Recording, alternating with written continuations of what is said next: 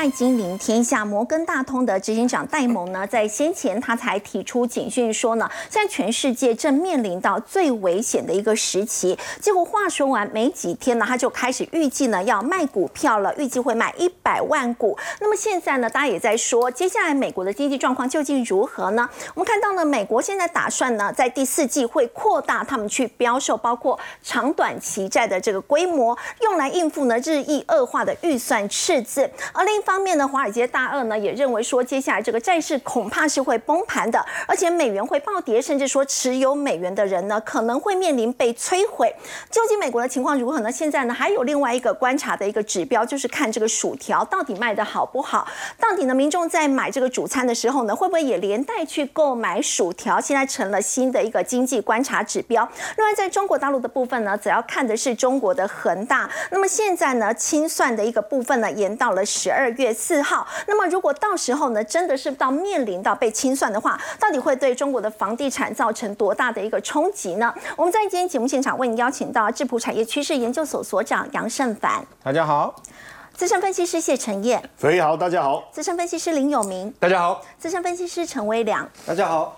好，我们先请教陈燕了。这个小摩的执行长呢，他为什么会说这个要接下来应该要赶快来出脱持股？他今天才提出警讯说呢，全世界现在面临到是几十年以来最危险的一个状况。好，因为呃，小蒙执行长戴蒙啊，他在华尔街是一个非常重要的领导者，好，也是非常重要的我们讲领先指标，就是说很多人会去特别注意，不管是他的发言也好，或是他接下来的动作也好，毕竟这个摩根大通在整个投行也算是领导品牌哦。那最近他做了这件事情，大家开始去关注哦，因为他十八年来哦，十八年哦，目前有撑到十八年的，大概大概就是王宝钏哦，苦守寒窑十八年。那出脱持股哦，他出出脱的持股是这样，因为呢，他持有摩根大通的股数大概是八百六十万股，他卖了一百万股，100万股不过说实在的，比例你说多还是少？以金额来讲，十二亿美金，就他整个持股的市值大概超过十二亿美金，那他卖完以后还有十亿美金，所以我觉得后续的也卖蛮多的耶。是蛮多的，但是后续他有没有在持续的出脱这件事情，我觉得是一个更重要的观察。当然，因为这是十八年来首次出脱，所以这样的一个讯息一定会有影响啊。哎，他是执行长哎，对，那你执行长你怎么会去卖自己的股票？而且十八年都不卖，现在突然要卖了，大家就说是不是美股的一个转折讯号？，好当然第一个就是说他真的看坏未来股市的表现。第二个他要退休了，反正就这样。所以我觉得这个部分要特别注意，所以也导致摩根大通的股价的一个修正哦。那因为他讲的内容，其中有一个点，我觉得可能是导致它下跌更主要的因素，不光只是他出脱持股、哦，因为他。先前有抨击哦，说各个央行去年的经济预测是百分之百的错误。那这个百分之百的错误是好的错误还是坏的错误？如果大家都都预测错误啊，就因为后来更好，那就没有问题。可是如果大家的预测错误是后来更差，那就麻烦了。所以基本上他自己提到，他是非常谨慎看待明年的经济景气，因为照他的逻辑来看，大家可能对于明年的看法相对是乐观的。会不会又出现大部分？我不要讲百分之百错误了哈，就大部分又看错。那如果这样，按照他的说法，几十年来最危险的时刻，对，那如果真的是这样，他现在出脱持股的这个这个现象就非常合合理的，因为他自己是说财务考量啊。对那我算了一下，其实他也才卖十分之一，财务考量好像蛮合理。但是配合他讲的这一段话，我觉得真的就是导致他股价修正的一个主因，要特别注意哦。那因为最近我们可以看到一个非常重要的数字的变化，就是。十年期、长期债券啊，不光十年期债券啊，就殖利率是快速的攀升。那按照过去的经验，你短线快速的攀升五十个 BP 的话，那基本上其实可能会发生一些影比较大的影响。但是最近是快速的攀升了一百个 BP，过去有没有发生发生过？有，美国债市在一九六九年的时候就出现了这种我们叫熊熊市陡峭化，就是我长债的殖利率突然之间哦，突然之间。快速的往上急升，可是短债没有什么变。哎，最近就是这样，最近短债没什么变，对长债就突然快速的攀升。那这样快速的攀升会产生什么问题？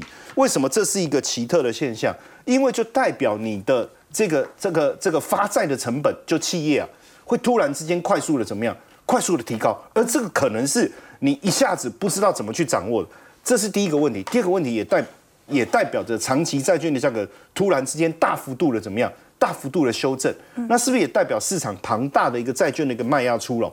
那因为接下来我觉得跟戴蒙讲的时间点。好像也是很很很会会搭到，就是他讲到最危险时刻，对不对？然后因为财政部接下来要公布筹资计划，什么叫筹资计划？很简单，我就是要发债啊。对。那如果我要扩大我的呃赤字的预算赤字的话，那我我第四季是不是有更多长债、短债的一个标售会出现？对。而以我们呃，我们之前不是节目才聊到三十年期、二十年期，好像标售是有算算顺利。可是后面还有哎，嗯，那后面能不能维持这么顺利标售的情况？如果不行，或者是更大的卖压出来的时候，会不会就符合戴蒙所做的这个预测？那所以我们必须去综合性的一个呃，我讲交叉的比对跟参考。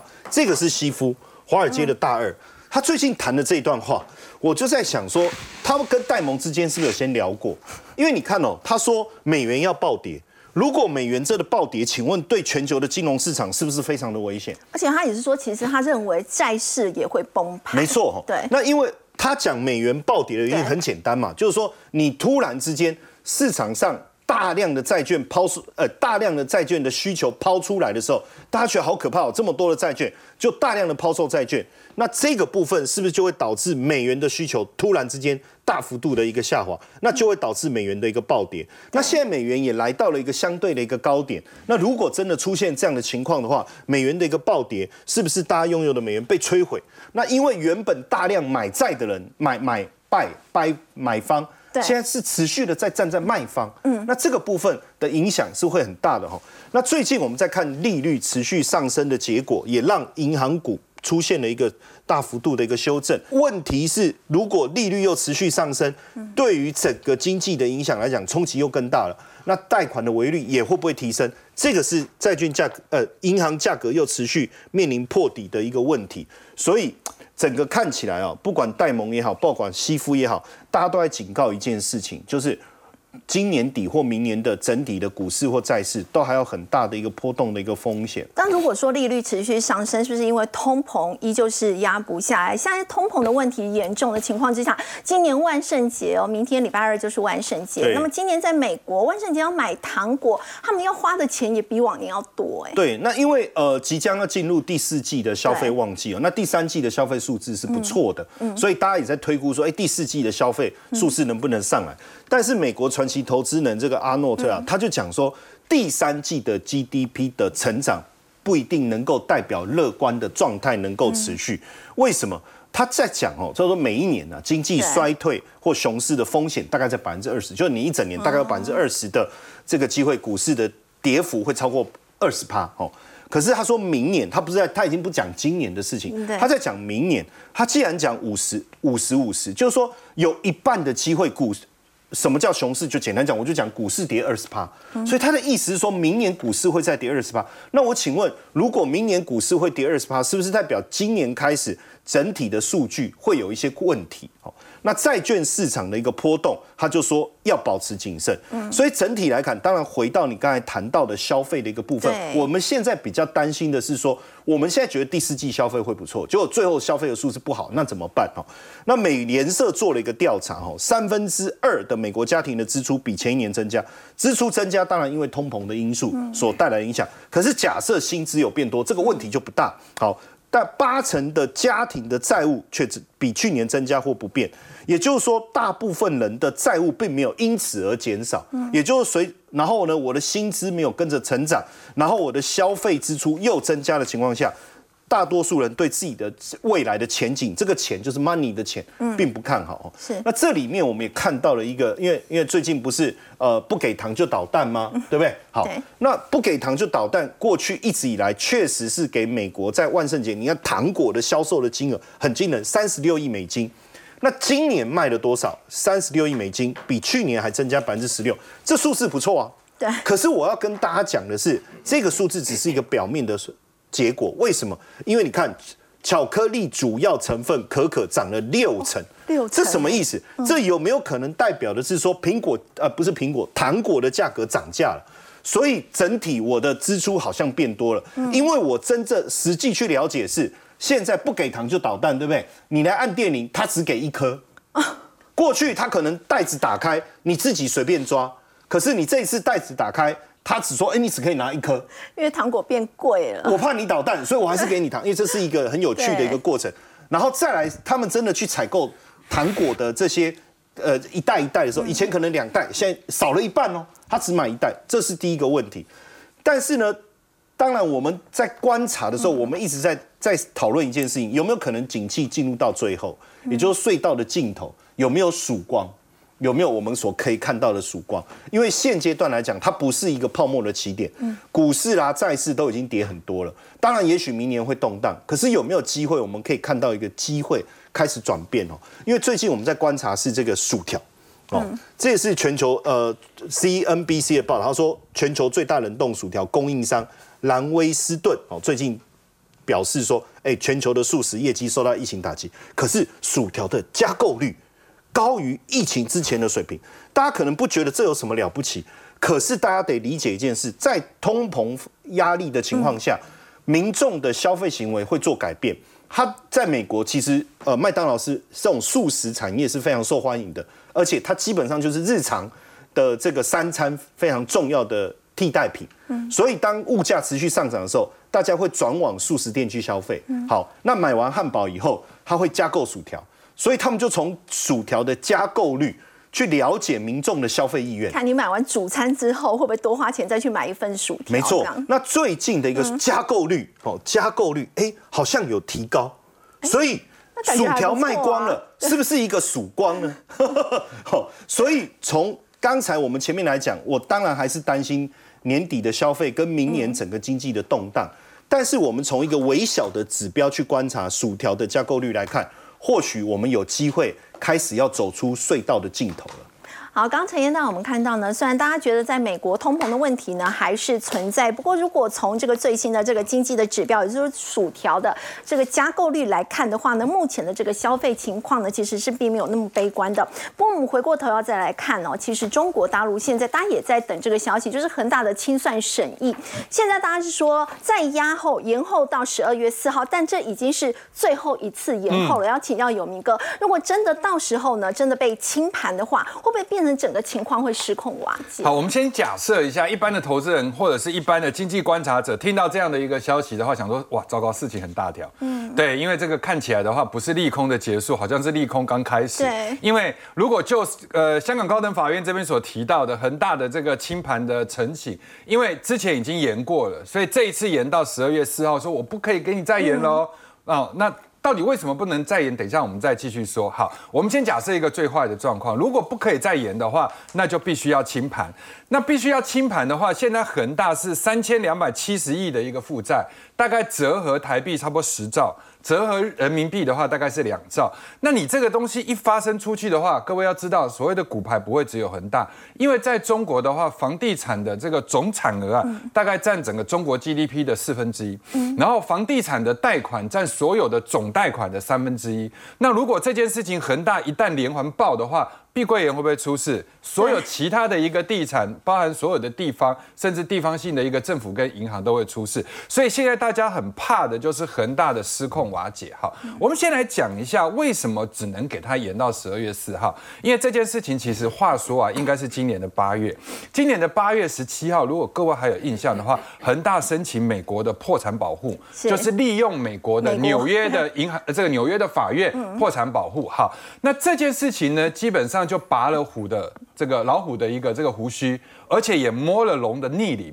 为什么？因为你这件事情这样做的话，你摆明就是要脱产。就是我国内的这个地方的话，没关系，你查我放的烂。但是国外我能救的我自己救。而且事后经过了一段时间之后，大家发现你是不是其他还有二十亿美金的一个脱产在默默的进行？好。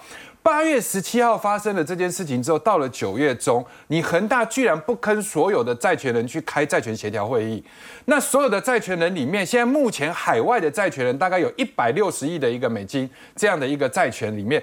大概那个债权人会议有差不多一半六十啊，差不多六十亿美金的人在这个地方苦苦等着你九月要来开会，结果你居然不开。那你不开的一个同时，你居然还在那边歌舞升平，夜夜笙歌。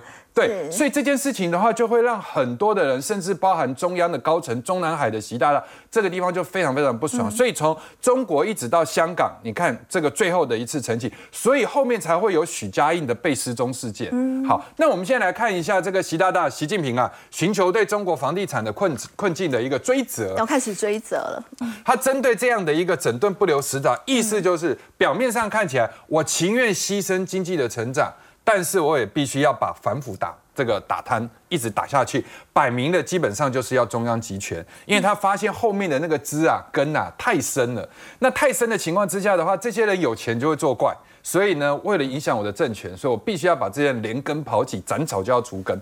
好，那恒大现在呢，这个北京对恒大二十大的债权人，二十大的债权人里面是这样分，呃，前几大里面有一个叫做这个所谓的民生银行，然后另外呢，前十大里面有个沧州银行，十六大有一个中国银行。好，我们一个一个看下去，在这些人里面呢，基本上现在大家都各自出问题。沧州银行之前被挤兑，说你有三十四亿的人民币。好，这个地方有这个不良债权，但他说我没有那么多，我只有三点四亿。好，那碰到民生银行呢？发现民生银行这个地方发了七十亿人民币的一个债，所以这个地方基本上也要去收。那中国银行呢？是因为你这个里面有一个高管叫刘连科，刘连科呢看起来好像又跟许家印有交这个有交集，所以现在就是一次的把这个所谓的你这个恒大帮啊，整个就挖起来。好，那当然这件事情的话，不用这么快消停。除了这个你刚刚提到房地产金融业之外呢，其实中国大陆现在也针对红海旗下的富士康开始在查税，所以导致呢红海的股价开始就是往下跌，尤其已经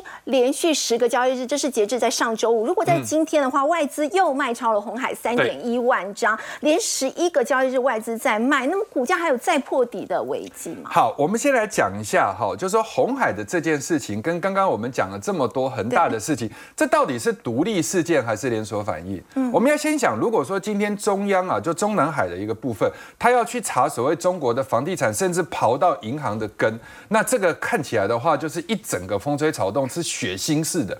那这样子的话，经济产生动荡的一个同时，他同一个时间又去查红海，那查红海这件事情，他拿他到底是缴出去的钱，还是拿到钱？他应该是拿到钱，对不对？那拿到钱来去补这个所谓地方的漏洞，那同一个时间呢，也把经济这个地方来去做一个所谓的，好这个敲砖敲砖的一个动作。那所以红海的这件事情，目前看起来应该还没有到尾声，但它应该属于不管是杀鸡给猴看，还是杀鸡儆猴，都一样的意思。所以现在的一个红海，今天的成交量非常非常的大。好，而且也破了前坡的低点，看起来是其大家自己去查。那我的建议是这样：第一个，短期的人先不要进场，因为看起来这个地方是量太大。量太大的话，一定不会是低点。但是就中长期的角度来讲，各位可以去看红海。如果我以一百块来去测算它近五年来的值利率，基本上都是在四点五帕以上。也就是说，如果今天已经跌破了一百的话，它值利率应该更攀升。所以就长期的人来讲，可以在这里开始建立存股。但是短期的人来讲，你的钱不能耗的话，你不应该在这里去摸底。好，但是呢，我觉得底啊，应该在破了九十四块之后，随时要注意讯号。但是现在这件事情到底会产生什么影响？第一个，中央的算盘是这样算。啊，就是说我一边在清理打贪，但同一个时间我必须要筹措裁员。但是呢，现在这些外国企业对我来讲太嚣张。这个外国企业里面包含就是苹果跟苹果的供应链的红海。那今天你红海，你在我这边赚了很多钱，然后结果你现在要移到了所谓的东南亚去，那你应该要对我尽一些责任，所以我要把你的钱扣住。第二个，你人如果移去所谓非中国的体系的，不管东南亚，你带走了，你让我们这么多的人失业。嗯，对，所以我这个地方我必须要这个敲。三政府一下，我必须要警告你。我警告你的话，在这个地方你不能移太快。第三个一个部分的话，就是其他的政治考量，我们不讲。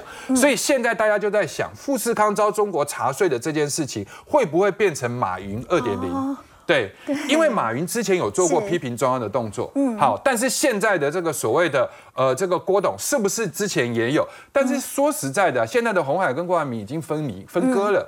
所以我觉得这件事情的话，当然各说各的话，但是呢，确实会造成了中国跟国际投资人之间的分水岭。因为除了一个马云以外，又来了一个红海，所以现在整个在企业里面的话，对很多人来讲，可以走就先走。嗯，可以走就先。那供应链底下的人不能走的，他暂时不敢走，因为他也是怕被查水表。嗯，好，如果说你还没有把所有海外的地先谈好。厂房先谈好的话，你这个一走，很可能税就加上去。那现在目前看起来，万德信息公司的数据里面指出，流入中国的外人直接投资，其实五月以后是二位数的下，其实这个是可以理解。九月份的一个降幅是最大，好，这个比去年同期降了百分之三四。那创投跟私募更不用说，其实在中国也是一直不断的减，而且只有去年的四分之一的一个规模，远低于两千零二十一年当时的一个水准。好，不过再请教有明哥，除了刚刚我们所提到，虽然有红海或者是恒大这个事件之外，但其实现在人民币对美元的话，在今天它其实是有小升值的，而且已经。一个月左右的一个时间，还没有再往下再继续的破底，而且在上证指数的部分哦，虽然红海在今天破底，但是上证指数的话，在今天又回到了三千点大关之上，是不是中国的经济其实也没有想象中那么差？呃，一来是这个，二来是我们先拿指数来去跟这个所谓利空消息来做对照。如果你知道说，哎，今天基本上恒大可能会在一个月之后出问题，一个半月之后，十二月四号出问题，那你为什么不在今天赶快杀？因为如果你今天不杀的话，难道你要后面让别人杀了以后，你再被迫停？所以我要提醒大家，就是说，今天这件事情的出来，大家反而是用利空出尽来解读。哦，也就是说，今天如果就人民币的角度来讲，人民币大家一直在骂衰它，可是它三十天没有再创新低了。对，它的七点三五在三十天之前就看到。那央妈的话是从九月十六号开始降两码，然后这是二零一九年第三次的降准。那它释放出来的九千亿的资金里面，照理说货币应该要贬呢，结果也没贬。那为什么没贬？因为从一件事情有关，中国发了一兆人民币的一个新债。那发债的话，当然就从市场抽人民币走了。所以这个地方也让货币的供给量没有变得那么的腐烂，所以这个也支撑着人民币没有再续贬。第二个的话，他发了这个再去救了地方，所以现在目前看起来，包含像入股也好，恒生也好，我的看法是这样，因为大家认为很可能这个是恐慌的延续，但是呢，我认为这应该是利空出尽的一个可能性比较高。就短期来讲的话，应该看起来还有一点点震动，但是中期我会比较偏向中线比较乐观的一个看法。好，刚刚有明哥，大家大家看到，虽然有这个恒大，还有在这个红海旗下的富士康被查税，但似乎呢，在整个金融市场呢，可以开始用这个利空出尽来做解读。不过在台湾的一个部分呢，在台股的部分，现在是不是真的也已经到了一个合适的买点呢？我们要请微良，但我们从这个景气灯号来看股市哦。九月的景气灯号是终结了连十蓝哦，那么现在是出现了这个黄蓝灯。那微良之前在节目当中也有教过大家灯号投资数，那么到底现在是不是台？股的一个好的买点呢？好，那我们今天进一步教大家，这景气灯号究竟是怎么来的？事实上呢，它总共有分成九个分项指标，那每个指标呢，最低分是一分，最高分是给五分，所以呢，整体的景气分数呢，最低加起来是不是九分？最高四十五分，在这个范围里面呢，如果小于十七分的话，就会是蓝灯。好，所以这一次呢，灯号其实从二零二二年十一月见到第一颗蓝灯之后，那总共出现了十个蓝灯，追平史上第二长。那直到呢九月份正式呢。哎，往上提升了，来到黄蓝灯哦。那当然，这个消息出来呢，我想投资人可能会觉得受到了激励鼓舞哦。不过呢，我们进一步来看哈，这个指标呢，目前来说其实还是有些隐忧存在。第一个来看呢，刚才提到，因为景气灯号里面总共有九个分项指标，可是呢，我们仔细来看哈，这九个分项指标里面呢，目前还有一二三四五。有五个项目，仍然是蓝灯的，代表是最低迷的状况哦，已经过半了，有一半都还是最低迷状况。所以显然呢，其实现在哦，景气就是处在呢不均衡的复苏。国发会哈，他呃这次看到出口有这么样不错的数据，还是提醒大家，现在呢又有美中冲突，又有呢以巴冲突，好再加上呢通膨升息这些疑虑，并没有完全的消除，所以未来景气的复苏之路可能还是会有反复的变化。所以整体上呢，外贸的一个变数还是不可控的变数还是很。多，那在第三个呢？其实同样由国发会所公公告的景气指标，还有一项叫做呢领先指标。顾名思义嘛，然后就告诉你它是相较于其他的经济数据，它是走在前面的。但是呢，这个领先指标是连续六个月下降，包括我们看到呢，目前的九月份最新的数字，它还是往下走低的，等于说跟灯号往上。这两者呢呈现背离相反的走势，所以这也是一个隐忧。而且呢，这个指标呢，它里面也是有七个分项。那七个分项里面呢，竟然有高达五个分项都还是下滑的。对。只有两个是上升的，其实五个都还在下滑。对，所以呢，照这样来预期的话呢，十月份的领先指标或许呢还会再探新低。是。那最后呢，第四个隐忧时则是在于呢，当然我们教过大家灯号投资数嘛，对。好，蓝灯要买股票，红灯要数钞票，嗯，好，但是呢，哎，重点是在于各位看到这一条线就代表呢，哎，这个景气灯号是落在蓝灯的时候，以往来来讲哈，拖蓝，哎，其实后面大盘指数就搭配红色这条线，的确都有不错的波段涨势，但重点在这一次呢，其实大盘指数一方面呢，前面已经先涨了，嗯，好，二方面呢，你相较于过往的位阶来看，这一次的大盘位阶相对比较高，像以前呢，呃，历史上比较长的蓝灯次数，一个呢就是在网络科技泡沫时期，那个时候呢，大盘指数低点大概落在三四千点，那另外呢，在这个金融海啸的时期，那个时候大盘指数大概落在七千点以下，可是现在相对是在一万六千点附近，好，所以我们会跟大家讲哦，其实。灯号投资数呢？呃，其实投呃，一个是讲究什么胜率嘛。嗯。那的确，现在你去做投资，胜率还是高。因为如果你是在第一颗蓝灯就出现的时候，假设你开始定期定额扣零零五零这种市值型 ETF，你连续扣十二个月的话，胜率高达八十二趴啊，八十八趴。但是如果你连续扣二十四个月，两年的话，胜率更高达九十七趴。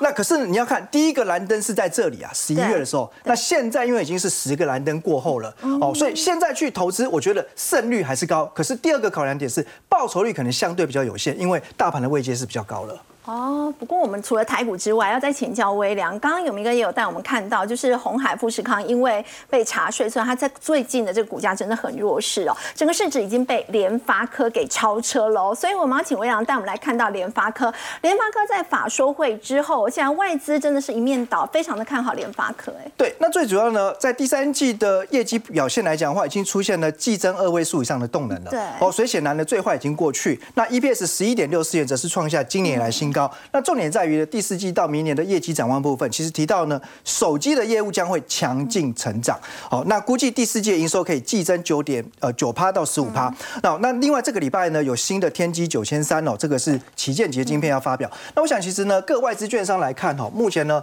都认同哦，现在就是呢整个中国的智慧型手机，还有呢安卓阵营的智慧型手机，其实已经开始呢走向复苏。毕竟库存已经调整了一年多嘛。那联发科当然就是最大赢家。但是现在大摩美银认为它都有。在千元以上的实力，真的这么看好吗？呃，有这个实力哈，因为一方面哈，其实 IC 设计哈，通常在成长的阶段的时候，这个本益比一旦上修，就会带来股价其实蛮大的潜在成长动能哦。那另外来看的话呢，呃，我觉得联发科因为它还有一个筹码优势，这一段时间很多全职股哈，不是业绩不好，而是呢，因为被那些高股息 ETF 踢来踢去 啊。但联发科大家知道，一方面呢，它的殖利率也高，二方面呢，它的市值也大，现在是台股第二大嘛，所以呢，不仅有高股息 ETF。买它，同时还有市值型 ETF 也持有它，所以它是左拥右抱哦，所以难怪呢，左右逢源之下，我们看到这股价哈。这边呢，技术面突破前高之后，哎，看起来就有一点了，呃，加速的往上攻击了。那我认为呢，其实在联发科呢，大家可以透过呃买 ETF 间接参与，或者是买零股小量参与。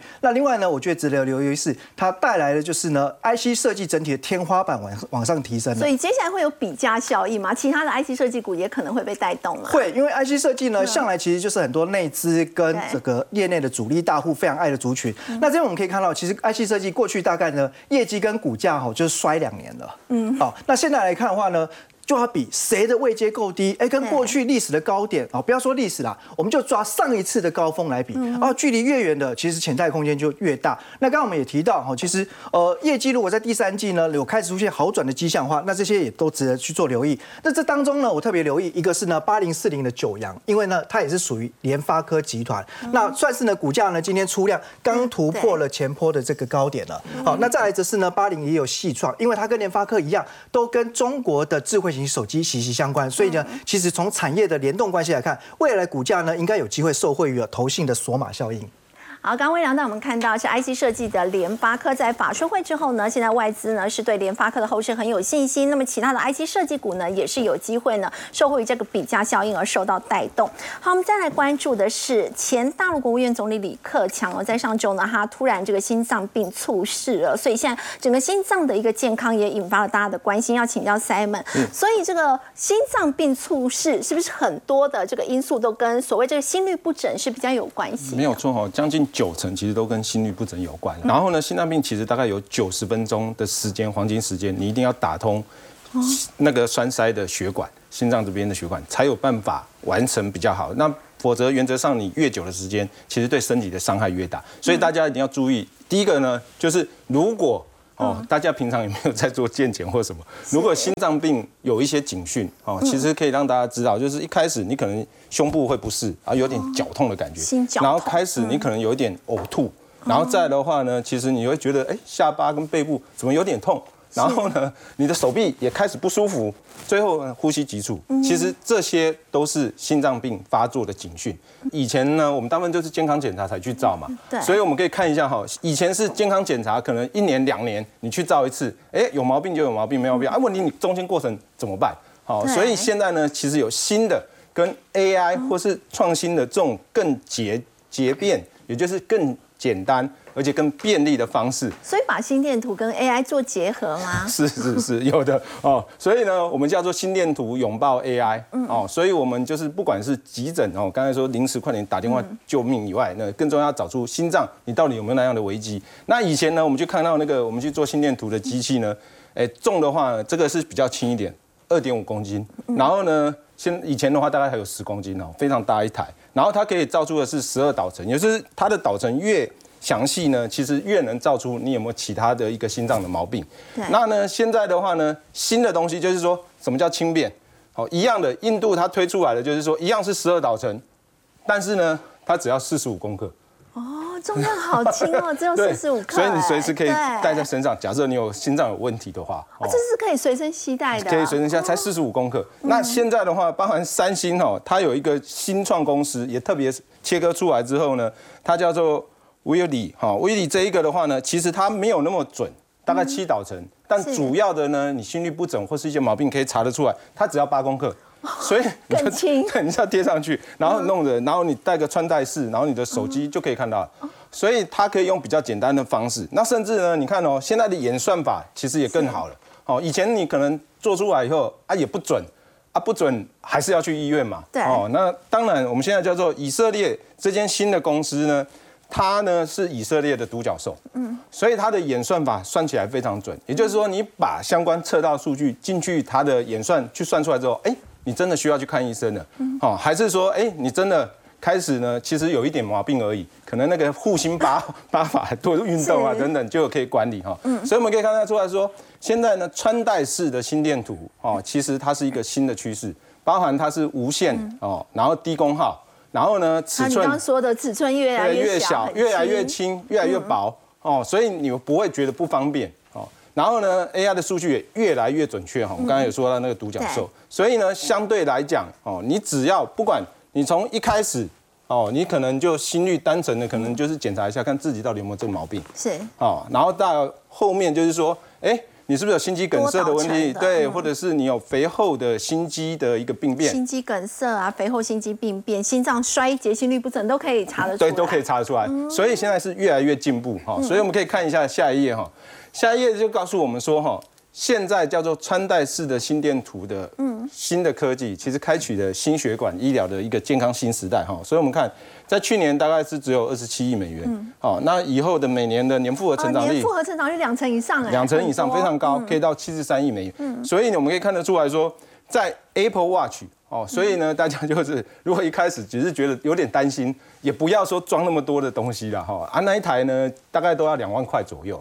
哦，啊，你买个手表哦，Apple Watch 也好啊，或者是 Garmin 这些的手表，其实你戴着它至少就是一个导程，可以知道说你到底是不是有心律不整。嗯，而且呢，我们会说说这个是一个很重要一个趋势，就是说它每年大概有将近一千八百万人，其实就是死于相关的毛病。而台湾，就像台湾，我们在录影的过程之中，可能就有两到三个人，其实就死在心脏病。是，所以我觉得这件事情是大家要注意，尤其是在科技新的科技来的时候呢，其实更值得去探讨。嗯，所以呢，相对的台湾这边，嗯，其实我们在做商机的时候，其实台湾其实也是非常的积极在做台湾有这块厂。商在做这一块了吗？是，包含就是说新的，我们刚才有说新的这些呃穿戴式的装备，好、更轻薄，也有呢做心电图的分析，也有呢更甚，也有做商业模式。好、那我们首先来看一下什么叫做创新的心电图的装置哈，像奇异一电这个哈，它其实你手按着，嗯，它就可以知道你到底有没有心律不整。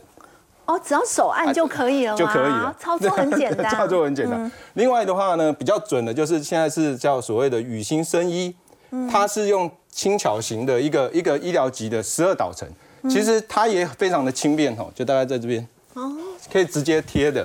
然后呢，这个也经过美国的 FDA，所以相对它的准确度也是非常高的。是。然后另外我们可以看到说，像这种心电图的分析，哈，长加智能，它有十三项，也就是检查出来大概可以检查十三项。那在广达这边的话，甚至可以检查，对，可以做到五十项。所以你可以看，不管我们前面有提到说三星也好，哦，或者是广达，甚至台湾的像嘉士达这些，其实都很积极的投入。最后我们谈商业模式，以后的话呢，就可以跟。Netflix 一样，硬体其实你就直接用，然后呢，你每个月可能缴个一两百块、两三百块，这样就可以去用这样相关的服务。其实对健康来讲是非常好的。好，我们先休息一下，稍后来看到是呢，这个中国国家队呢现在扩大救市了。那么现在入股 ETF 相关的一些个股已经可以开始来做布局了吗？我们先休息一下，稍后来关心。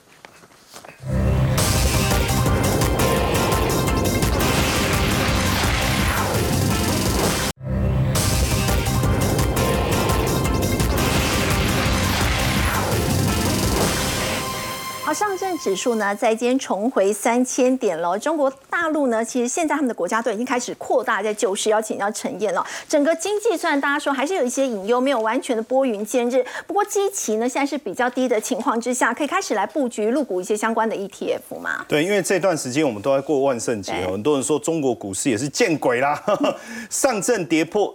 第五十二次跌破三千点，不过还好这几天有站回来哦。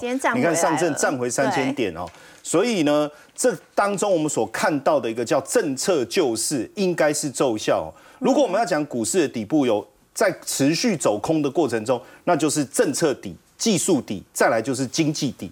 也就是说，持续破底的过程中，投资人绝对没有信心嘛？你看，连老胡我们这样讲，他都跳出来，怎么会这样？好，没有信心，所以你股市要涨困难。所以这时候政策底非常重要。所以你看哦，中央汇金，很多人不知道什么是中央汇金，它是中国主权财富基金旗下的中央汇金，它是一个非常重要的一个领先指标。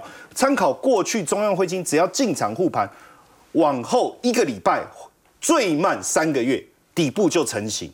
就一个礼拜，最快一个礼拜。只要他们开始进场之后，对，最慢是三个月。那过去他们进场的时间也确实大部分都在十月，看起来每次到了十月，好像都是中国股市相对震荡比较大的时候。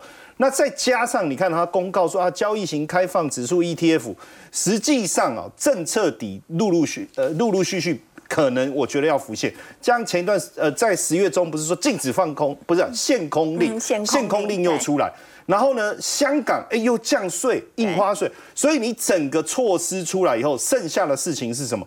就是信心。那当然，在这信心当中有两个层面，一个是民间，我也跟大家预告一下，其实年底有很多中国自己本土所发行的私募基金要陆陆续续挂牌，现在都在送申请，所以那些资金一旦进来的话，应该就有机会推动。所以，如果真的要参与接下来年底或是明年，我们讲政策底、技术底，接下来的经济底，经济实际上富时中国 A 五十指数是一个非常好的一个参考的一个指标。当然，因为我们要投资呃入股，我不要开户什么这些，相对是有困难，所以透过 ETF，那我们就去 follow 一些指数。那因为 A 五十是中国最大的五十间公司，很像我们的台湾五十的一个概念。对。那这已经包含中国 A 股三分之一的市值，所以假设 A 股会涨。那这五十家公司基本上一定会涨，也会涨。那这五家五十家公司如果涨了，哎，A 股就会涨上来。所以在投资的过程中，我们看到它百分之九十的关联性。所以假设这个二零零三年由富时就发行的这一档 A 五十指数。如果你看到它在动，那应该就是我们刚才讲的那个技术底，也真的就打出来。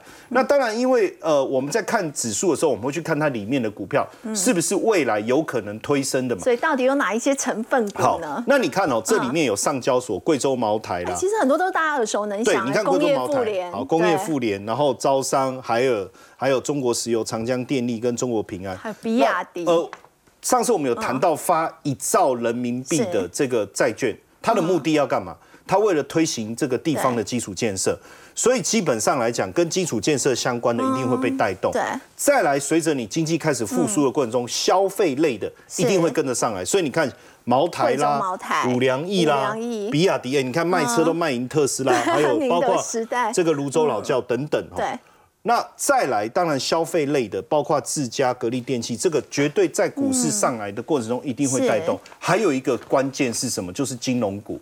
所以你看哦，在这里面它也有像招商一样，当然后面还有，我们只是把前面这个呃各各就前十大比较代表性的各列一五个出来。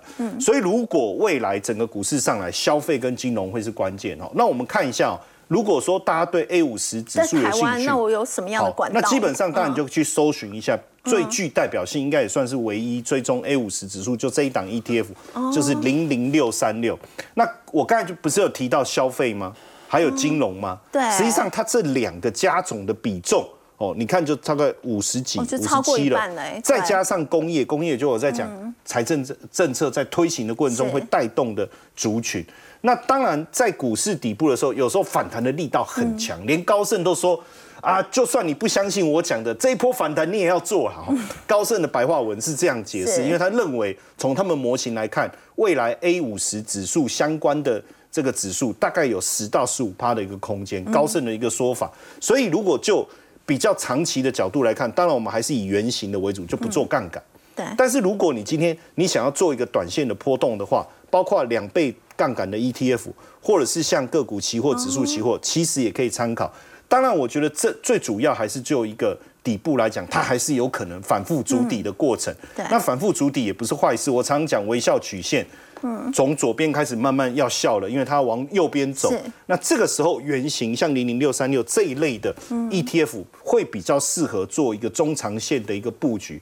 那因为毕竟啊，我们现在在看这个整个中国的一个投资面临到的信心的问题，主要还是牵动到整个房地产的一个状况。那是不是能够马上推升上来，还有待整个房市信心的恢复。不过最后我一个总结哈，就最近我们在看这个啊李克强指标哦，就克这个这个总理的。那我们在看这指标当中有三个数据，一个是呃新增铁呃就铁路运输、用电跟新增贷银行贷款的数字的部分，其实都有明显的一个增温。哦，从过去这个李克强提出就是九月的的数字都有明显的增温，是。所以或许经济底会随着政策底跟技术底而来之后，把股市慢慢的往上带起来。好，我们今天休息一下，稍关注的是台股在今天量缩守住了万六大关哦。接下来如果说要这个选股不选市的话，是不是可以从资本支出来做挑选呢？我们先休息一下，稍后回来。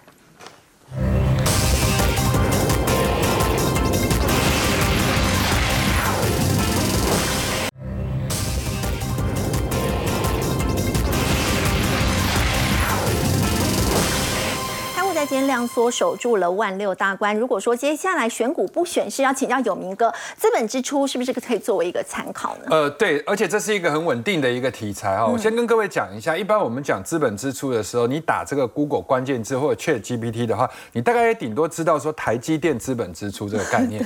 对，但是各位，你平常要去收集哪些公司现在有扩产，哪些公司有买地，哪些公司有资本支出的话，你基本上找不到，除非你平常的时候就一直要去做功课，一看到就要把它记起来。所以这个资料其实收集不易。我们先来看一下成功的模式。当初的华府我们已经讲了很多，不多说。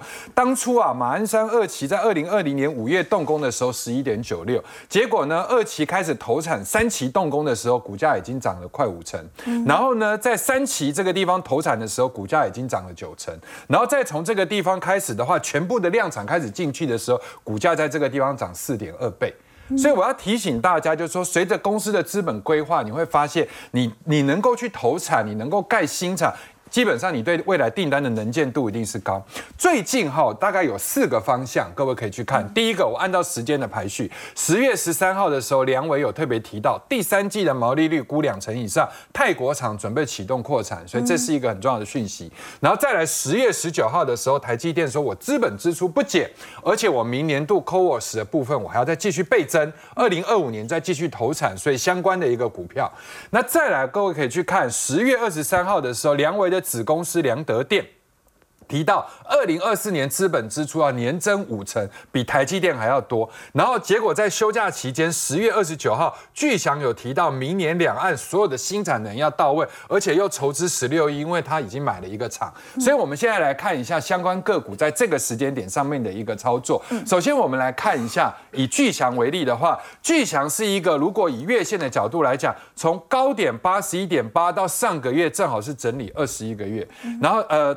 九月份整理二十一个月，十月份的时候第一根的突破，而且是在营收状况不好的情况之下突突破。结果假日的期间出来说，哦，原来我已经花了十五点五亿，已经在哪个地方？观音这个地方我去买了一个厂。那买了一个厂，未来当然就是可以去做电镀啦。然后结果他还要再去发行所谓的 CB 跟所谓的现增，所以公司看起来这是一家非常非常保守的公司。两千零一年以来第二次的市场筹资。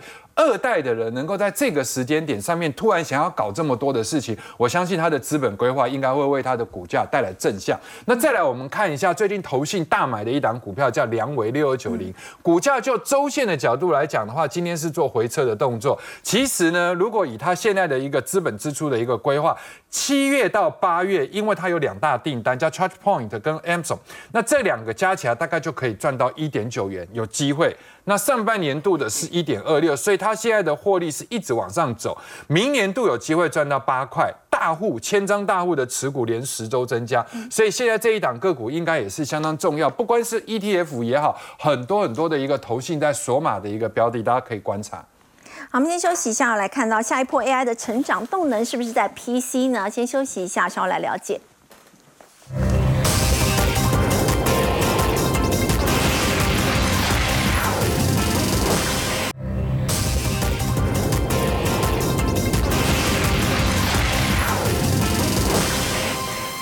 股价在上个礼拜五呢是大涨了百分之九的幅度哦，要请教 Simon 哦，下一波如果我们说 AI 要有成长动能，它是不是会在 PC 呢？对哈，我想第一个我们先回答哈，以前叫 Intel，对哦，所以 Intel 呢在现在因为 PC 在啊换机潮，原则上会在落在二零二四跟二零二五。